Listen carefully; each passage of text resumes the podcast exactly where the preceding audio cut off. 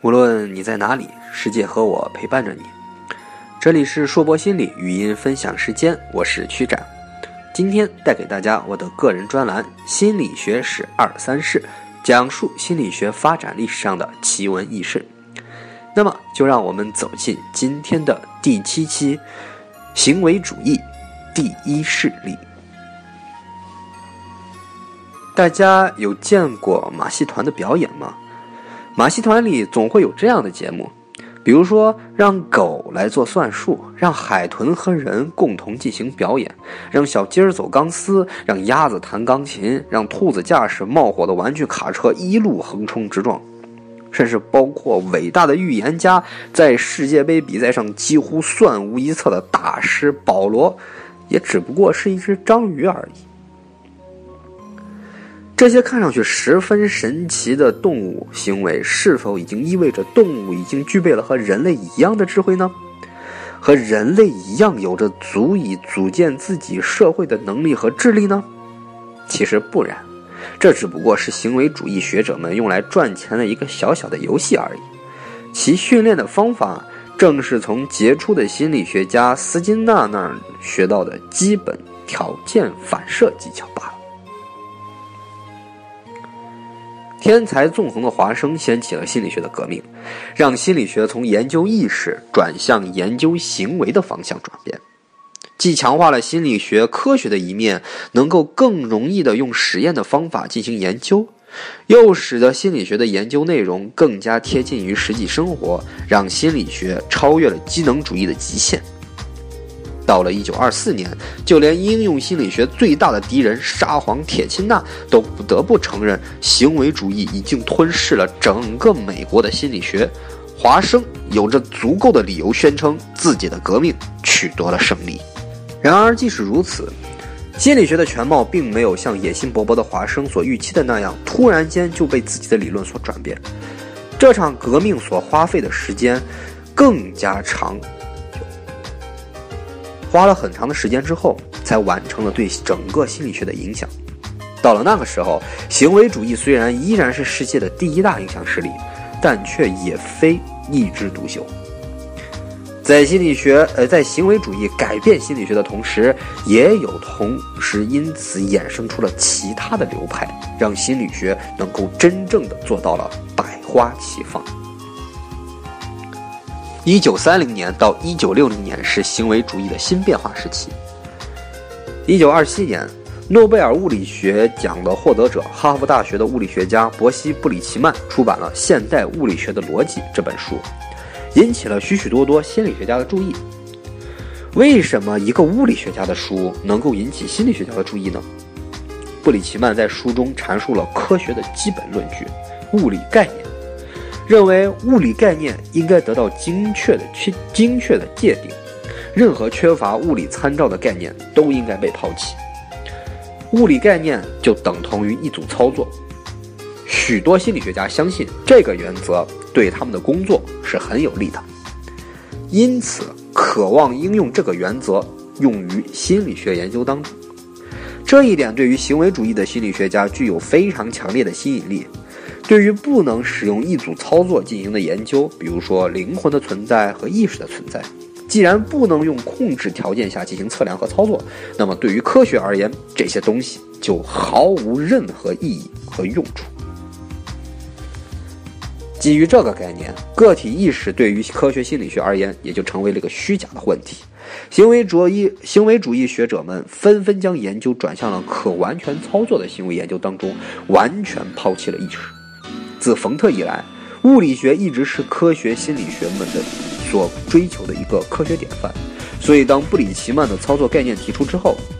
心理学家们也都纷纷将操作概念加入到心理学当中。行为主义也正式进入了自华生创立革命以来的第二个发展时期，又被称作操作主义时期。其中领衔的三人正是大名鼎鼎的托尔曼、赫尔和斯金纳。爱德华·托尔曼是典型的半道出家的心理学家，本身在麻省理工研究工程。1915年在哈佛大学获得心理学博士。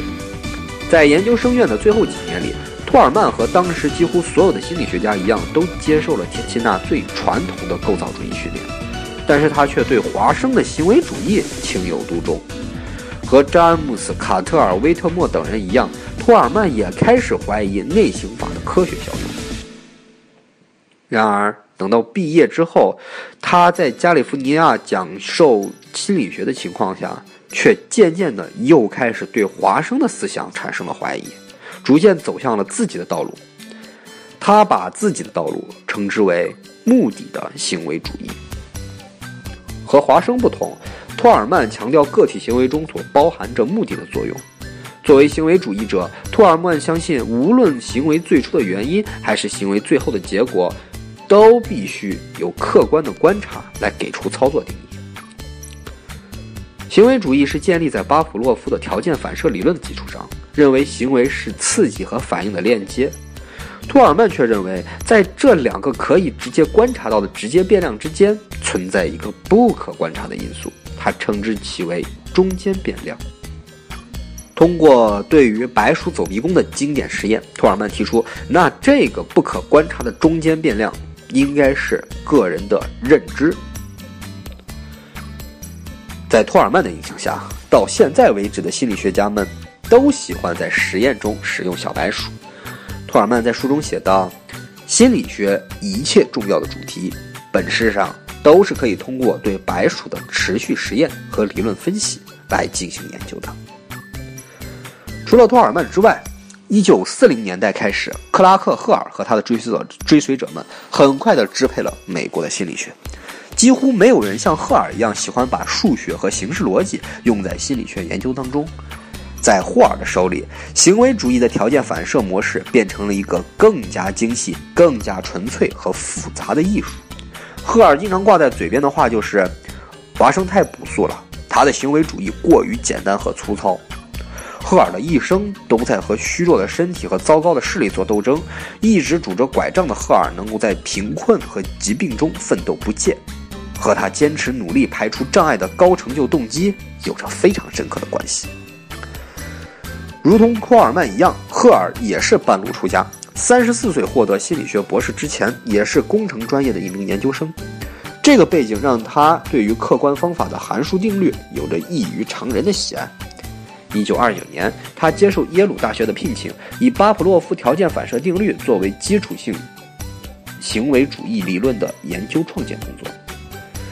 但在这个时候，他和托尔曼产生了一定的分歧。赫尔可是个死脑筋的理工科拥趸，偏好使用机械术语来描述行为主义。他把人的行为看作是自动的，认为行为的语言可以被还原成物理的语言。按照贝赫尔的观点来说，行为主义者就应该把他的实验对象全部当作机器来处理。所以，赫尔和托尔曼相反，认为刺激和反应之间的中间变量并不是内，并不是认知，而是内驱力。赫尔认为，内驱力是由于偏离了理想的生物条件所引起的。人类的需求越是被满足，体内的越内驱力就会越低。所以，所有的行为反应都是为了降低刺激带来的内驱力而开始进行的。那作为行为主义一个颇有名望的代表，赫尔自然比托尔曼优先成为进攻的靶子。构造主义和部分机能主义的学者们毫不吝啬用最恶毒的恶毒的语言来批评赫尔的学说。不过，客观而言，赫尔的体系还是缺乏普遍性。他尝试完全数量化的术语解释的时候，必定会把自己局限在一个狭窄的范围之内，这让赫尔的理论很少能够在脱离实验室后被推广到实践应用的地方，与行为主义的初衷相违背。不过，毋庸置疑的是，正是在赫尔的鼓舞下，才有那么多人投身于心理学的研究。他是名副其实的理论天才。三十年代属于托尔曼，四十年代属于赫尔，五十年代则属于另外一名行为主义的大师——博尔赫斯·弗雷德里克·斯金纳。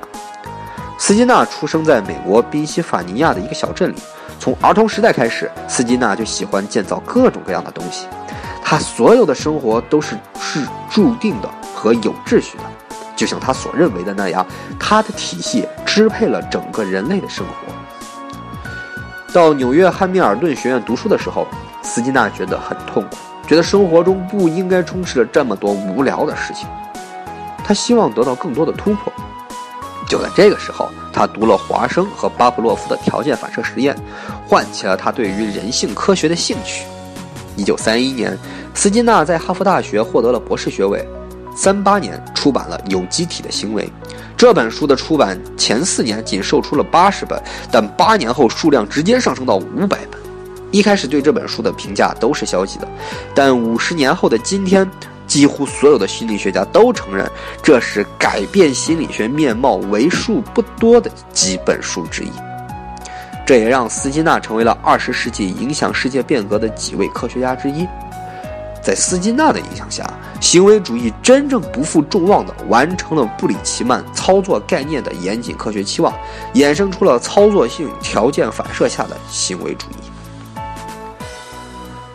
和他的两位前辈不同，斯金纳的研究则更贴近于华生的本源。他拒绝考虑所谓的中介变量，认为它和认知无关，跟内驱力更无关。他把重点都在于对于行为反应的描述。他完全不关心个体内到底完发生了什么，认为人是被外界世界所操控的。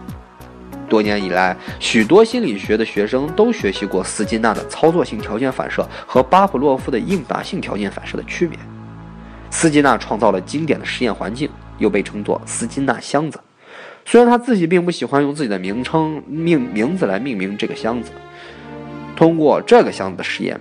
斯金纳认为，强化是行为习得的重要手段，一切活动都是围绕着对行为的强化而展开的。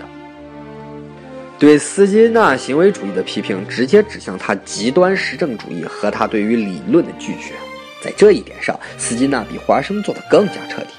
虽然斯金纳本身不排斥在实验室里工作研究行为现象，但他比华生更排斥对心理学抽象化和理论化，是个彻头彻尾的应用心理学家。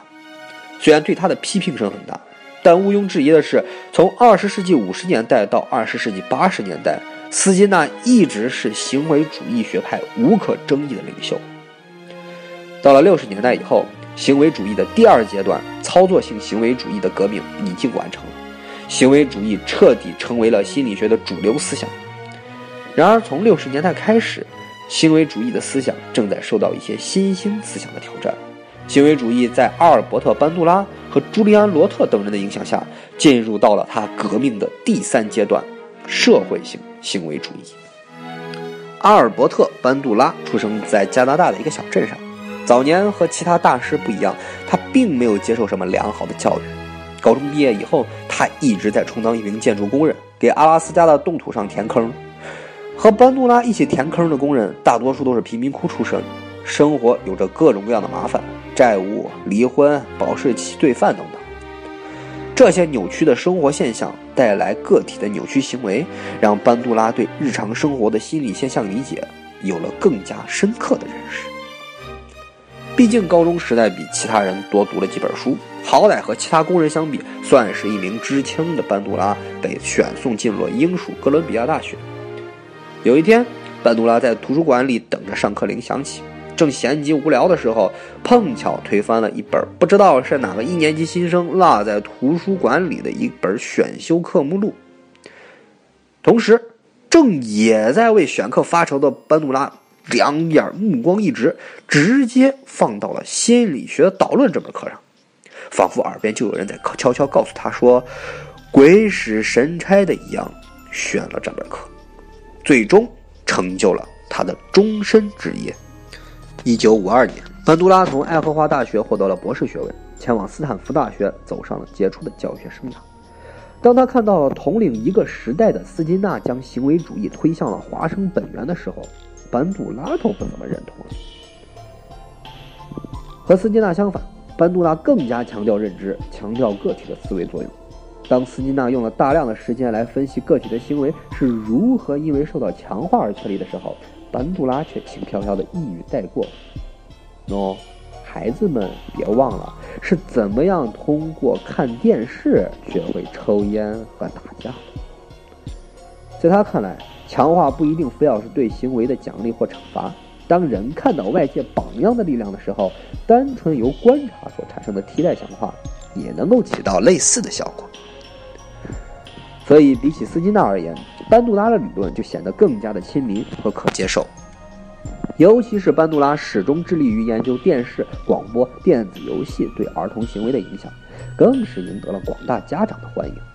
传统的行为主义者们，尤其是斯金纳的弟子们，批评班杜拉过于强调认知的作用，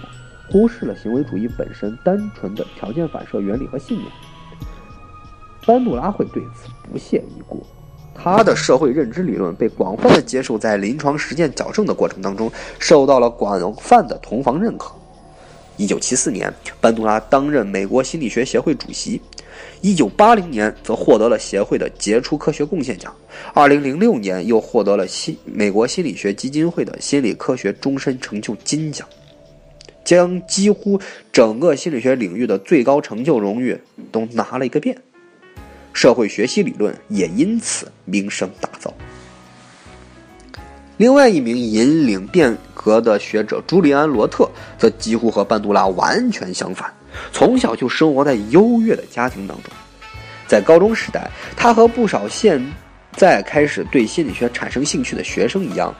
因为读了不少精神分析的书，而从而大肆在同学身边充当一个神棍的角色，天天给同学进行解梦啊、释梦啊这种活动。当他听说心理学者的就业貌似不怎么样的时候，他就失去了兴趣。在上大学的时候报志愿就选择了报化学。一次机缘巧合之下，罗特遇见了精神分析的大师阿德勒。从小就对这位大师崇拜的五体投地的罗特，怀着满腔热血，重新回到了心理学的怀抱。虽然知道就业面不怎么喜人，但他依然踌躇满志，打算走高端学术路线。问题在于，西方社会的种族偏见，让他这个犹太人，在哪儿都会遭受打击。这始终让罗特抑郁不得志。一九四一年。罗特在一家精神病院找到了一份工作，在二战期间以心理学家的服务身份服务于美国社会，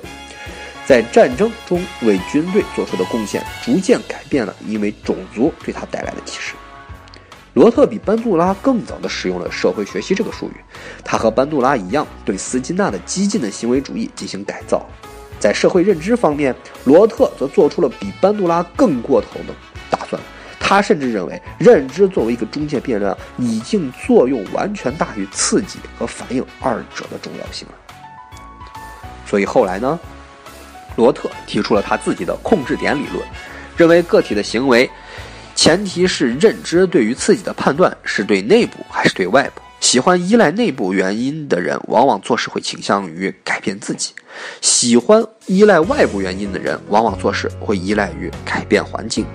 这个经典的理论吸引了很多的追随者，几乎改变了整个行为主义的全貌，为认知学派的诞生提供了大量的理论准备。因此，罗特也在1988年获得了美国心理学协会所颁发的杰出科学贡献奖。从历史上看，